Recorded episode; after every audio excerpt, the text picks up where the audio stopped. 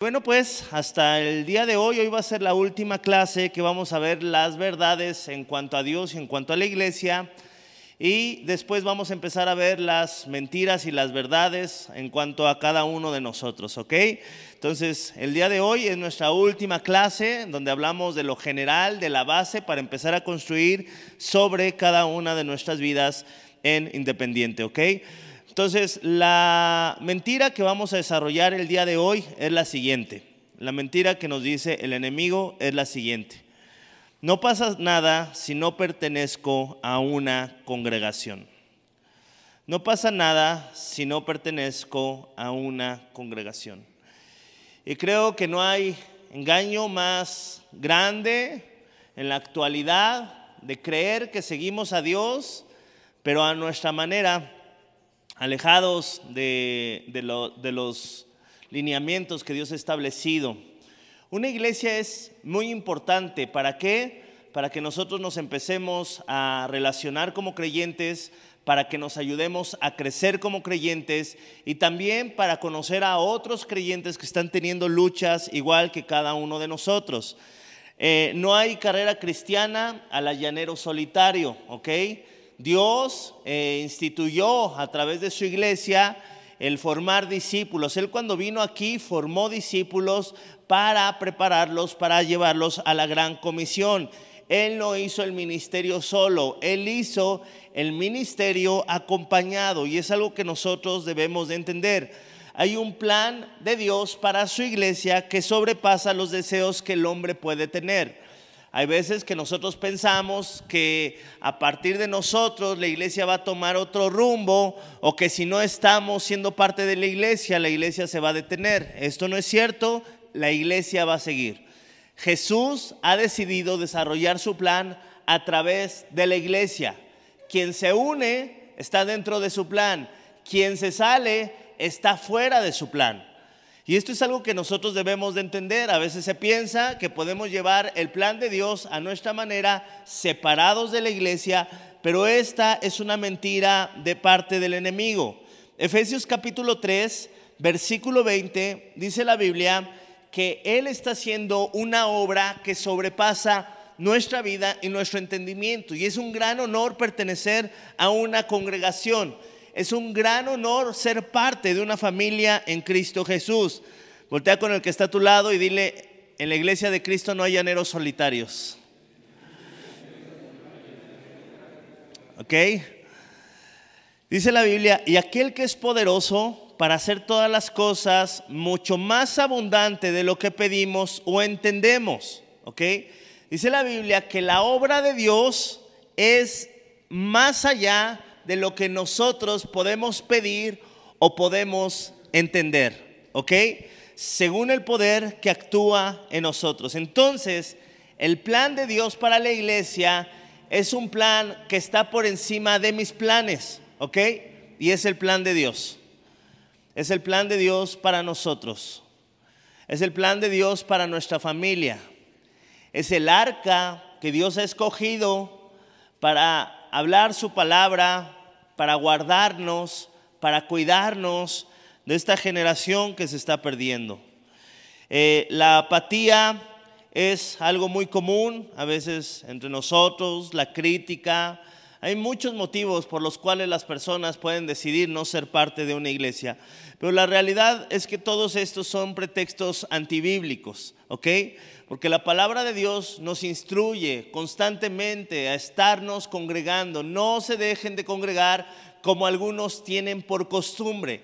Esto es una mentira que dejándonos de congregar, yo sigo en mi relación con Dios a mi manera, en mi casa, como yo quiera. Llega el momento en donde nos empezamos a enfriar porque debemos de entender que el cristianismo no son un montón de frases motivacionales para fortalecernos y que tú seas exitoso en tu empresa. Eso no es la iglesia. La iglesia es un grupo de personas llamadas de todas partes, de todas profesiones para hacer la obra de Dios. Así como Jesús llamó a un recaudador de impuestos, a unos pescadores, a varias personas de distintas eh, labores. Así Dios nos llama para qué? No para levantar una super mega empresa de pescados, no para aprender a ser los mejores recaudadores de impuestos, sino para hacer la labor de Dios aquí en la tierra, hacer lo que su iglesia tiene que ser aquí en la tierra. ¿Y qué es esto? Ser luz en medio de la oscuridad, ser luz a través de la unidad, ser luz a través de permanecer pegados a Cristo. Me gustaría que me acompañaras a 2 de Pedro capítulo 1 versículo 12. Dice la Biblia, por esto yo no dejaré de recordaros siempre estas cosas, aunque vosotros lo sepáis y estéis confirmados en la verdad presente. ¿Ok? Es bueno tener maestros que nos estén recordando lo que nosotros tenemos que hacer, que nos estén guiando, que nos estén diciendo, esfuérzate en aquellas cosas que nosotros tenemos que hacer.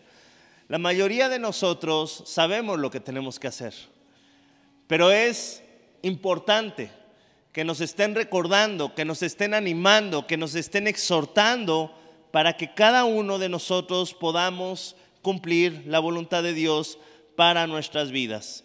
Desgraciadamente, la iglesia se ha distorsionado mucho en estas últimas épocas y la iglesia ya no está centrada en hacer la voluntad de Dios, que es predicar el Evangelio.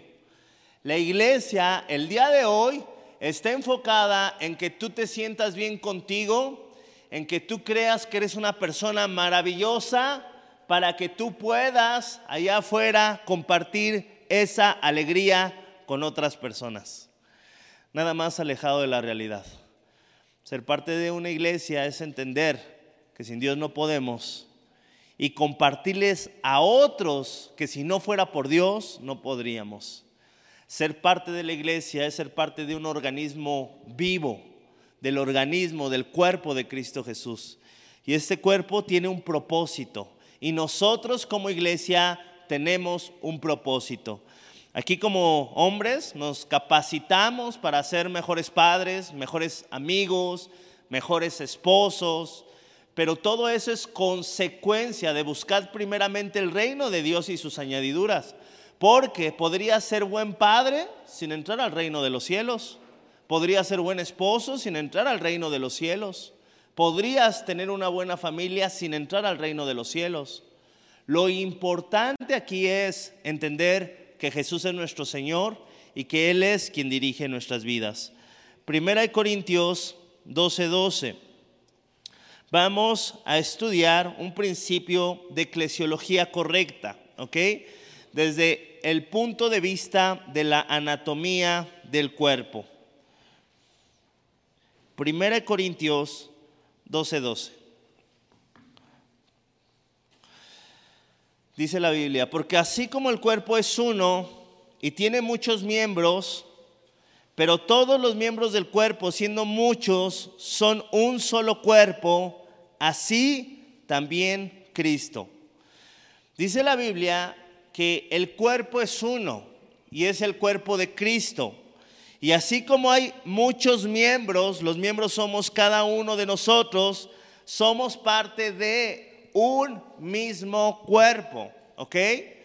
Últimamente he estado escuchando mucha gente que dice, ven a Jesús y Él va a hacer tus sueños realidad. Nada más alejado de la realidad. Jesús viene, destroza nuestros sueños y nos da unos mejores. Destroza nuestro camino y nos da uno mejor. Destroza nuestra vida ¿Cómo que destroza nuestra vida? Gálatas 2.20. Con Cristo estoy juntamente crucificado y ya no vivo yo, sino ahora vive Cristo en mí. Destroza nuestra vida y nos da un nuevo enfoque. Un nuevo enfoque cristocéntrico. Esto significa que todos tenemos que dejar nuestros trabajos y dedicarnos a la iglesia no, esto significa que todos los miembros en sus distintas funciones están unidos en hacer la voluntad de la cabeza, que es Jesús. Esto significa que cada uno de nosotros somos distintos, pero que vamos siguiendo a la misma persona que es Jesús. Y al seguir a la misma persona que es Jesús, nos vamos a encontrar con muchas cosas en común como que el que está a mi lado tiene la gran comisión, igual que yo, de nuestro Señor Jesucristo. Como que el que está a mi lado tiene la misma meta que yo al final de su vida. ¿Cuál es nuestra meta? Parecernos a Jesús, caminar como Jesús, reflejar a Jesús, hablar a Jesús. Esa es nuestra meta. Nuestra meta final es que Dios haga todo lo posible a nuestro alrededor para que nosotros nos parezcamos más a Jesús. Y es por eso que nosotros adquirimos la responsabilidad cuando sabemos la meta de disipularnos, de esforzarnos, de leer la Biblia todos los días para transformar nuestra mente que está distorsionada, que está pervertida, que está engañada. Nosotros necesitamos permanecer en la palabra porque si yo voy de acuerdo a lo que siento, de acuerdo a lo que me enseñaron, voy a fallar. Una de las cosas de las cuales yo me di cuenta cuando me vine a los pies de Cristo es que yo no tenía la intención de lastimar a tanta gente que lastimé. Yo no tenía la intención de destruir tantas vidas como las destruí. Y es que un alcohólico es egoísta y destruye muchas vidas a su alrededor, igual que un mentiroso, igual que cualquier persona que anda en pecado. Pero cuando me di cuenta que yo no tenía la intención y aún así lo hice, dije, ¿qué va a cambiar? Porque ahora que me di cuenta que he fallado y que he lastimado vidas y ya no quiero seguir haciéndolo, ¿qué es lo que va a haber de diferente si antes tampoco quería hacerlo? ¿Por qué no voy a volver a repetir estos patrones? Y bueno, la diferencia la hace la palabra de Dios. Cuando nosotros vamos por la vida sin la palabra de Dios, buscando experimentar cómo se hace una relación de padre-hijo, una relación de matrimonio, una relación con nuestros padres, vamos ahí viendo qué funciona, qué falla, vas a acabar lastimando a alguien. Pero cuando tú te dejas guiar por la palabra de Dios, todo empieza a, ponerse en orden. Yo me acuerdo que antes de venir a Cristo yo estaba mal con todo mundo, estaba mal con mi pareja, estaba mal con mis amigos, estaba mal con mis padres, estaba mal con toda la gente que yo conocía. Y si hacía algo bueno para una persona, quedaba mal con los otros. Y yo decía, híjole, qué coraje. O sea, pareciera que tengo que decidir a quién voy a agradar, porque no se puede agradar a todo mundo sin que otro se enoje o se sienta menospreciado. No fue hasta que vine a la palabra de Dios que me di cuenta que poniendo a Dios como fundamento de nuestra vida y como base de nuestra vida, es que nosotros podemos realmente poner en orden todo lo demás de nuestra vida, ¿ok? Entonces somos muchos miembros, todos somos distintos. No intentes que tu hermano sea igual a ti, todos somos distintos. Tenemos temperamentos distintos, personalidades distintas. Yo esto lo entendí, por ejemplo, con la alabanza. Yo soy una persona que suena la alabanza y me puedo poner a bailar, me puedo, puedo levantar las manos, soy muy expresivo. Hay personas que no, hay personas que está la alabanza, cierran sus ojos, realmente están adorando de corazón, pero el que no levanten las manos no significa que su adoración es menor que la mía, simplemente adora de una manera distinta. Todos los que tenemos hijos entendemos este principio. Todos nuestros hijos son distintos. Algunos nos muestran su amor corriendo, abrazándonos, besándonos. Otros nos muestran su amor viéndonos y saludándonos nada más. Otros son eh, de, de muchas palabras. Otros son más obedientes. Y cada uno, a pesar de que somos de la misma familia, demuestra su amor de manera distinta. Nunca intentes hacer a todos como tú. Nunca pienses que todos deben de ser igual que tú para que glorifiquen a Dios. Nunca. Cada uno es distinto y en esa distinción también glorifica a Dios. ¿Ok? Ahora, esta distinción no estoy hablando de pecado, ¿eh? Porque, ay, sí, pues yo soy mujeriego, respétame, ¿no? Así soy. No. Esta distinción, estoy hablando de temperamentos, estoy hablando de carácter, estoy hablando de forma de ser, ¿ok? Porque por un solo espíritu fuimos todos bautizados en un cuerpo, sean judíos o griegos. Ay, aquí no hay mexicanos, ustedes no son parte de la iglesia. No, sí, estaba hablando de que tanto los judíos como los que no son judíos sean esclavos o libres y a todos se nos dio de beber un mismo espíritu. ¿Qué significa esto? La promesa de Ezequiel que se convierte en una realidad en estos tiempos, que es que Dios viene a habitar en cada uno de nosotros. ¿Ok? La persona que está a tu lado es valiosa porque Dios pagó un precio muy alto por él.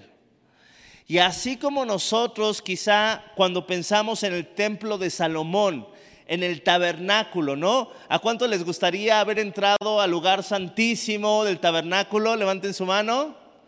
Híjole, ¿qué harías? Imagínate un día despiertas y te das cuenta que tu vida toda fue un sueño y que eres sacerdote y que te toca hacer el sacrificio y te toca entrar al lugar santísimo de parte de Dios. ¿Qué sentirías? ¿Reverencia? ¿Temor? ¿Adorarías al Señor? Sería algo hermoso, ¿no?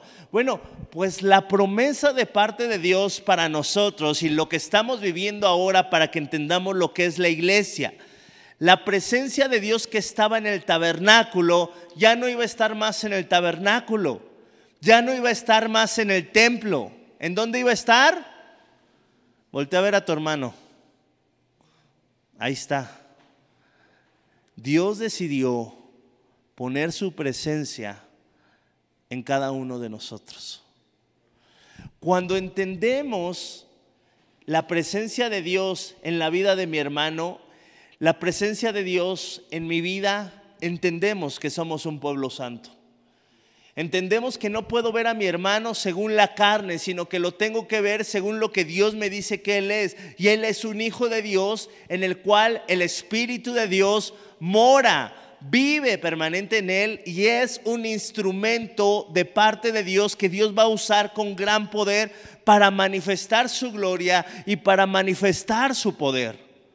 Sin importar a veces cómo percibimos equivocadamente a, nuestros hermanos, la manera en que nosotros los debemos de percibir es esto. Dice la Biblia, porque por un solo espíritu fuimos todos bautizados fuimos sumergidos. La presencia de Dios vino a vivir con cada uno de nosotros. ¿Esto era algo importante? Sí. Ahora, ¿la presencia de Dios vino a habitar en ti? No, para que andes vagando diciendo, la presencia de Dios está en mí, entonces yo ya no necesito del cuerpo. Volvemos al principio somos parte de un cuerpo y en cada uno de nosotros el Espíritu Santo eh, llenó nuestras vidas y nuestros corazones y dice la palabra de Dios y a todos se nos dio de beber de un mismo Espíritu. Debemos de entender que a Dios le plació que la manera en que nosotros crezcamos, que lleguemos a la madurez, fue a través de esta hermosa idea llamada iglesia. A Dios le plació poner el crecimiento de nosotros ahí. A Dios le plació ponernos hermanos con hermanos, dice el libro de Proverbios, espada con espada se afila. Él decidió hacerlo de esta manera para que nosotros nos parezcamos más a su Hijo. Yo te quiero hacer una pregunta. Si nosotros queremos parecernos más a su Hijo, ¿podríamos hacerlo en un contexto en donde no necesitemos perdonar a nadie? Mira, alguien que vive solitario, alejado de todo el mundo, ¿cómo se va a dar cuenta si se parece a Jesús? Si nunca le habla a nadie, si nunca establece una relación con nadie. Está bien, a lo mejor nadie le falla, pero tampoco a nadie perdona. Es por eso que cuando nos casamos nos damos cuenta de nuestra relación con Dios, ¿no? Yo me acuerdo cuando era soltero, yo decía, uy, yo soy eh, Jesús reencarnado casi, casi, ¿no? De tan bueno que soy. Pero cuando me casé, me di cuenta qué, qué orgulloso soy. Híjole, era tan orgulloso. Y mi esposa me decía, ¿en verdad eres cristiano? Y yo así de, "Ah, ¿cómo te atreves? Si yo cuando no estaba contigo iba a evangelizar a todas partes. Pero me costaba trabajo perdonar. Me costaba trabajo someterme a las escrituras todos los días, abrir mi Biblia y decirle, Señor, ¿cuál es tu voluntad? Cuando me empezó a llegar trabajo, empecé a desplazar al Señor. Y con- conforme iba avanzando la vida, me empezaba a dar cuenta más y más y más de mis debilidades y cuánto necesito del Señor. Me fui a estudiar teología a Estados Unidos y me acuerdo que quise sustituir el instituto bíblico y dije, bueno, pues ya tengo instituto bíblico toda la semana, ya el fin de semana lo quiero libre. Un mes estuve así. Me empecé a sentir tan apartado, me empecé a sentir que, que no pertenecía a una comunidad, que no estaba haciendo nada con el conocimiento que me estaban dando entre semana. Y, y después empecé a buscar en qué lugar yo podía servir, en qué lugar podía poner en práctica aquello que estaba aprendiendo. Porque lo que tú aprendes, sea domingo, sea en el grupo de hombres, es para poner en práctica. Y necesitamos un lugar para poner en práctica. Una de las mejores universidades, el TEC de Monterrey, tiene un sistema cuando las personas están a punto de graduarse que se llama incubadora de empresas. Y es un lugar en el cual ellos practican para que cuando estén en una empresa sepan lo que tienen que hacer. A mí me encanta la iglesia. Porque en cada iglesia se desarrolla un liderazgo, se desarrolla el buscar hacer la voluntad de Dios, se desarrollan buenas personas que se parecen a Cristo Jesús y es estar constantemente creciendo y creciendo y creciendo. No hay manera cuando tú estás pegado a Cristo Jesús que tú no crezcas, pero cuando estás alejado de Él, nada vas a poder hacer. Se te vas a frustrar. Vas a decir, no se me quita lo enojón, no se me quita lo desesperado, así soy, así me moriré. ¿Qué necesitamos? Pegarnos más. Al menos yo es lo que he hecho. Me pego más. Y cuando me doy cuenta que no puedo, me pego más. Y me aferro más. Y me aferro más. Y me aferro más. El enemigo quiere que te alejes. Porque alejado es más fácil que a ti te hable solito. Mira, no necesitas ir allá. Mira, tú solito puedes. Acuérdate, tú eres autodidacta desde chiquito. Eres bien listo. Tú con unos libros ya la haces. Mira, aquí tienes la Biblia. Pero no hay mentira más grande que esta. Necesitamos todos convivir unos con otros, edificarnos unos a otros y crecer a la manera de Dios. Dice la palabra de Dios, 1 Corintios 12, verso 13 y 14. Y a todos se nos dio de beber un mismo espíritu. Además, el cuerpo no es un solo miembro. Repite conmigo, el cuerpo no es un solo miembro. Fíjate, cuando yo estoy apartado, cuando yo estoy apartado del cuerpo, yo no soy el cuerpo. Qué fuerte, ¿no? Qué fuerte cuando yo entiendo que cuando estoy apartado, Dios no me va a usar a mí para mostrar su gloria aquí en la tierra, porque Él lo que usa es su cuerpo. ¿Cómo no? Si yo por mi parte hago esto, hago el otro, hago el otro, tú no tienes idea cuántas personas yo he conocido de estos llaneros solitarios que lo único que hacen es estar amargados amargados, justificando que están alejados de la iglesia, haciendo su voluntad y nunca crecen, ni en su liderazgo, ni como personas, ni al parecerse a Cristo Jesús. Es por eso que nosotros necesitamos estar pegados. No, es que fíjate que yo el otro día vi y es que en la iglesia hay puro hipócrita y en la iglesia no están los líderes que a mí me gustaría, ni en la iglesia. Somos un cuerpo y si no están, prepárate para que el día de mañana la siguiente generación pueda encontrarse con un líder bueno, pero dentro de tu comunidad. Busca crecer a la medida del varón perfecto, a la manera de Dios, y esto es dentro de tu comunidad. Y es por eso que es tan importante la iglesia local. Además, el cuerpo no es un solo miembro. Yo no soy el cuerpo de Cristo si yo estoy apartado del cuerpo, dice la Biblia, sino muchos. Debemos de entender que nosotros necesitamos una iglesia. La iglesia nos necesita a nosotros y nosotros necesitamos una iglesia. Son dos verdades muy importantes. ¿Por qué la iglesia te necesita a ti? Por tus dones, tus talentos, que tú los pongas al servicio de Dios. Si tú eres maestro, gloria a Dios. Si tú eres bueno administrando, gloria a Dios. El don y el talento que Dios te ha dado, hay que ponerlo al servicio de Dios. A mí me encanta siempre que hemos tenido algún cambio, llegan las personas, no, Ay, yo le sé a la electricidad, ¿cómo le puedo servir? Ay, yo le sé a la madera, ¿cómo puedo hacer unos muebles, dinos? Y me encanta este sentido de comunidad. Qué bueno que lo puedas hacer. Pero imagínate cuando toda la comunidad une sus dones y sus talentos para servir a los demás. Tendríamos en esta iglesia ministerio de reparación de refrigeradores, ministerio de reparación de estufas, ministerio de reparación de autos, ministerio, etcétera, etcétera, etcétera. Y sería de mucha bendición. Pero a veces utilizamos nuestros dones solo para nosotros, solo para sacar un bien. Y Señor, bendíceme con mi don al ganar dinero. Y tenemos que aprender a poner nuestros dones y nuestros talentos al servicio de Dios. Es, es bueno cuando nosotros le presentamos ofrenda a Dios, sí, pero también tenemos que aprender que nosotros debemos presentarnos como ofrenda a Dios. ¿Qué sabes hacer?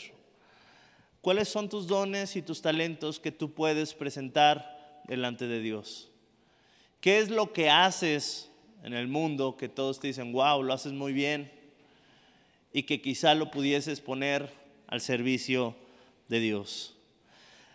¿Hay alguien en la iglesia que necesitaría tus dones, que necesitaría tus talentos?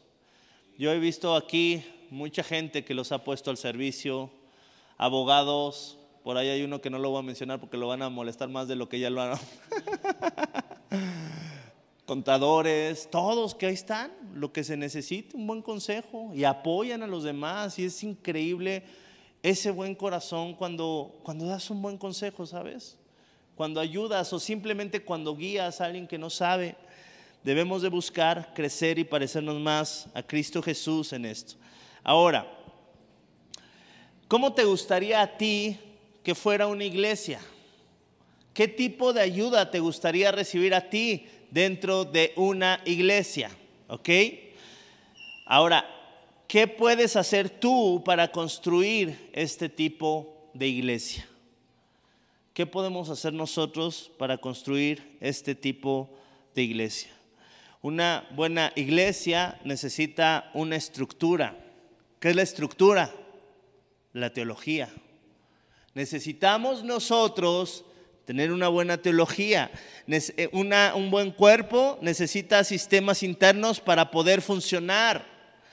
Un cuerpo necesita músculos. ¿Qué son estos? Las diferentes funciones dentro de la iglesia.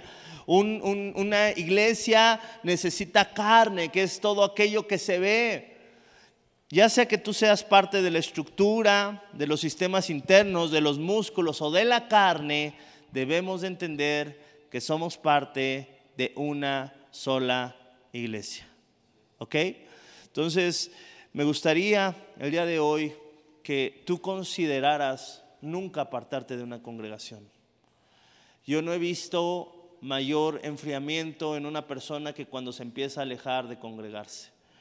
Una de dos, ¿no? Eh, el pecado lo está alejando de la iglesia o la iglesia lo está alejando del pecado. Y si tú permaneces pegado a la iglesia y pegado a la palabra, seguramente vas a estar alejado del pecado. Si tú te empiezas a alejar de la iglesia y de la palabra, seguramente hay algo que te está alejando. Me gustaría que cada uno de nosotros oráramos en este momento y vamos a desarrollar una pregunta que es muy importante. Señor mi Dios, te damos tantas gracias por esta iglesia que tú nos has dado. Gracias mi Señor por este grupo de hombres con los cuales podemos compartir nuestra fe. Te pedimos perdón mi Señor si hemos buscado hacer el cristianismo a nuestra manera, congregándonos solamente cuando nos sale algo mejor o algo más, menospreciando, mi Señor, aquel lugar que tú instituiste para que nosotros creciéramos, para que nosotros nos parezcamos más a ti, mi Señor. La palabra de Dios nos enseña que tú has puesto a pastores, maestros, evangelistas, para que todos lleguemos a la unidad de la fe del conocimiento del Hijo de Dios, a la estatura del varón perfecto. Es a través de esta unidad, de la unidad de la enseñanza, de la unidad, mi Señor, de desarrollarnos unos con otros, de relacionarnos, que podemos parecernos más a ti, Jesús. El día de hoy te pedimos, mi Señor, que nunca seamos engañados por parte del enemigo, que nos haga creer que no es importante congregarnos, mi Señor que nos haga creer que no pasa nada si nos tomamos unas vacaciones de dos, tres meses o si ya tomamos como costumbre ser inconstantes en nuestros discipulados, mi Señor, o en nuestros días domingo. Te pedimos en el nombre de Cristo Jesús que sea una convicción en el corazón de cada uno de nosotros, mi Señor. Que como hombres pongamos el ejemplo a nuestras familias de que es importante congregarnos, de que es importante superar los obstáculos que estén enfrente de cada uno de nosotros y poder ser parte de tu plan aquí en la tierra que es la iglesia. Te damos tantas gracias en el poderoso nombre de Cristo Jesús. Amén.